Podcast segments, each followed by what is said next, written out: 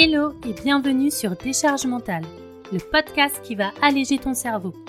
Je suis Laurie, maman et mentor en organisation personnelle. Après avoir fait un burn-out, j'ai mis en place des solutions pour me sentir plus légère au quotidien. Aujourd'hui, je partage mon expérience et j'aide les mamans entrepreneuses à trouver un équilibre adapté à elles pour être plus sereines. Abonne-toi pour ne pas louper les prochains épisodes et prépare-toi à créer ta vie idéale. Hello et bienvenue dans ce nouvel épisode. Aujourd'hui, on va parler des sphères de vie. C'est ce qui m'a aidé et qui m'aide encore à y voir plus clair dans mon quotidien. C'est une des premières choses que je revois quand je me sens plus très bien, quand il y a un truc qui coince ou que j'ai besoin de changement par exemple. Donc au programme, on va voir ce que c'est une sphère de vie, pourquoi c'est important de les délimiter, et les trois étapes pour faire du tri et définir ses propres sphères de vie.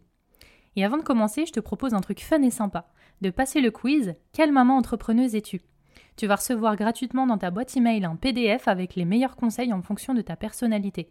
Comment tu peux simplifier ton quotidien dès aujourd'hui et toutes les recommandations d'outils, de lecture et d'astuces pour reprendre le contrôle de ta vie. Et je te mets le lien directement dans les notes de l'épisode. Alors, qu'est-ce que c'est une sphère de vie? Une sphère de vie, c'est tout simplement un domaine auquel on consacre un minimum de notre temps et de notre énergie. Ça peut être tous les jours, comme quelques fois par mois ou ponctuellement dans l'année par exemple. Dans une sphère, il y a une et souvent plusieurs activités qui sont englobées. Par exemple, dans ta sphère de vie professionnelle, tu peux retrouver ta santé, tes finances, ta famille, etc. Dans ta sphère business, tu peux avoir ta compta, ta création de contenu, tes rendez-vous clients, etc. Et dans ta sphère études, tu peux trouver tes différents cours, tes devoirs et tes partiels, tes révisions, tes recherches, etc. Alors pourquoi c'est important de délimiter ces sphères de vie? Souvent on pense qu'il faut travailler dur ou en faire beaucoup pour montrer qu'on n'est pas fainéante. Le problème c'est que d'être occupé, ça ne veut pas dire que tu es efficace. Parce que quand tu fais plusieurs choses, t'as souvent pas le temps de les faire bien et d'y apporter un minimum de qualité. Tu cours après le temps, donc tu auras plus facilement tendance à bâcler ce que tu es en train de faire. La seconde croyance, c'est qu'un équilibre de vie, c'est forcément 50-50. Alors que pas forcément. Par exemple, tu peux consacrer 70% de ton temps et de ton énergie à ton business et 30% à ta vie perso, ou le contraire. Tu peux aussi avoir des périodes dans l'année qui seront plus ou moins intenses, comme le mois de septembre avec la rentrée scolaire, et prévoir moins d'actions business pour équilibrer. En fait, l'équilibre parfait, ça n'existe pas. C'est comme quand tu es sur un vélo. Même si tu t'en rends plus forcément compte, tu cherches toujours à ajuster ton équilibre pour pas tomber. Par contre, tu peux avoir un équilibre idéal, celui qui correspond au mode de vie qui te convient le mieux. Et donc pour ça, on va voir tout de suite trois étapes pour définir tes sphères de vie et trouver ton propre équilibre de vie. La première étape, c'est déjà de faire un audit de ta vie actuelle. Pour partir sur de bonnes bases, tu vas déjà commencer avec ce qui se passe concrètement dans ton quotidien aujourd'hui. Donc tu vas programmer un challenge pendant une semaine. Chaque jour, tu vas noter ta did list, c'est-à-dire toutes les tâches que tu as faites. Parce que souvent, on a une notion de ce qu'on a fait, mais il y a toujours un gap entre notre perception et la réalité. Surtout si tu as tendance à te dire Je comprends pas, je suis épuisé, mais j'ai pas l'impression d'avoir vraiment avancé. C'est souvent le signe que tu as fait beaucoup de choses, mais qui n'ont pas vraiment servi tes objectifs. Donc tu te retrouves à être fatigué sans être satisfaite de tes journées. Dans ta did list, tu peux noter toutes les tâches que tu as faites, les interruptions que tu as eues, quand euh, tu scrolles sur Instagram, quand tu as reçu des notifications, etc. Comment tu te sens chaque soir et ce qui t'a frustré. Ça va t'aider pour la seconde partie, le bilan de ton audit. Parce que c'est bien beau, mais si tu n'en tires rien, ça t'aidera pas à apporter les changements dont tu as besoin. Alors au bout d'une semaine, prévois un créneau d'une heure ou deux pour analyser tout ça. La première chose à faire, c'est de catégoriser toutes les tâches que tu as notées. Donc à côté de chaque tâche, tu vas indiquer à quelle catégorie elle appartient. Par exemple, si tu as noté envoyer un devis à la cliente A, ça représente la comptabilité. Si tu as noté faire tourner une machine, c'est plutôt dans le ménage.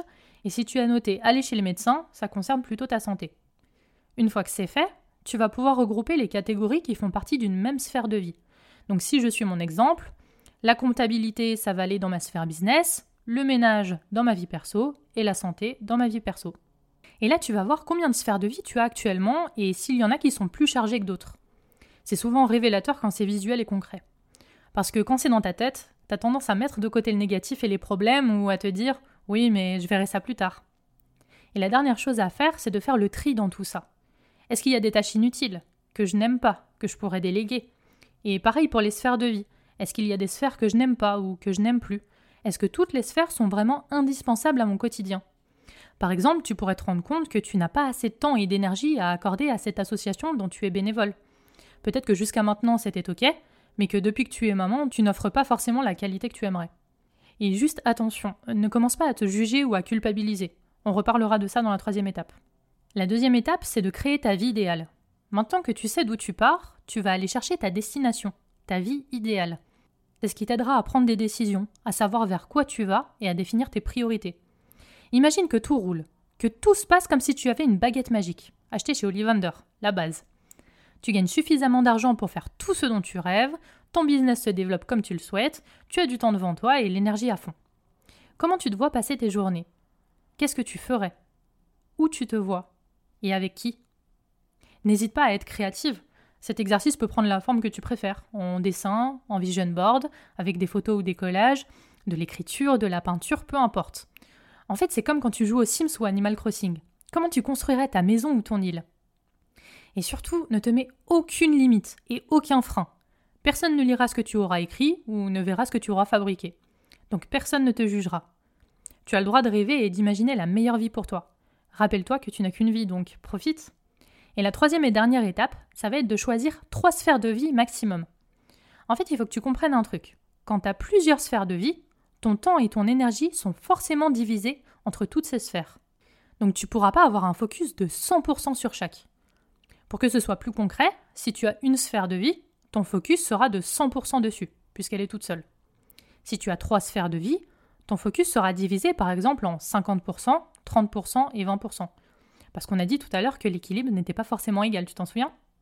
Et si tu as moins de 20% de temps et d'énergie à accorder à une sphère, selon moi c'est mieux de l'enlever, parce que tu ne pourras pas lui accorder autant de qualité que tu voudrais.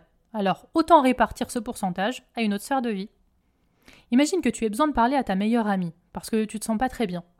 Est-ce que tu préfères qu'elle réponde au téléphone, qu'elle t'écoute d'une oreille parce qu'elle est fatiguée, ou qu'elle t'accorde du temps et qu'elle soit vraiment à ton écoute? L'idéal, c'est d'avoir suffisamment de temps et d'énergie à accorder à une sphère de vie sans que ça n'ait d'impact négatif sur les autres. Et pour en revenir sur ce que je disais tout à l'heure par rapport au jugement et à la culpabilité, garde à l'esprit que ce n'est pas méchant de dire non à quelqu'un ou à quelque chose. Parce que quand tu dis non, tu dis surtout oui à ce qui est vraiment important pour toi à ce moment-là. Donc si tu n'as plus assez de temps et d'énergie à accorder à l'association dont tu es bénévole, par exemple, laisse ta place. Ils pourront mettre des actions plus facilement en place avec quelqu'un qui a le temps et l'énergie à lui accorder. Et en disant non aujourd'hui, tu ne dis pas non pour toujours. Tu pourras toujours retrouver une sphère d'ici quelques mois ou quelques années quand tu retrouveras du temps et de l'énergie de qualité à lui consacrer. Et donc pour résumer, voilà les trois étapes pour définir tes propres sphères de vie. Fais un audit de ta vie actuelle sous la forme d'une did list, la liste des tâches que tu as réalisées. Imagine à quoi ressemble ta vie idéale, sans limite ni contrainte. Choisis trois sphères de vie maximum pour dire oui à ce qui est vraiment important pour toi. N'hésite pas à me partager ton retour sur Instagram, je suis toujours super contente de voir les sujets qui t'intéressent le plus. Et n'oublie pas de passer le quiz Quelle maman entrepreneuse es-tu? Tu recevras gratuitement dans ta boîte email un PDF avec les meilleurs conseils en fonction de ta personnalité comment tu peux simplifier ton quotidien dès aujourd'hui et toutes les recommandations d'outils, de lecture et d'astuces pour reprendre le contrôle de ta vie. Tu retrouveras le lien dans les notes de l'épisode. À bientôt!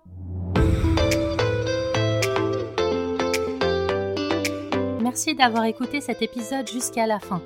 Si tu l'as apprécié et que tu veux soutenir le podcast totalement gratuitement, n'hésite pas à le partager autour de toi, à t'abonner et à laisser 5 étoiles et ton avis sur Apple Podcast ou Spotify. À très vite pour un nouvel épisode sur Décharge mentale.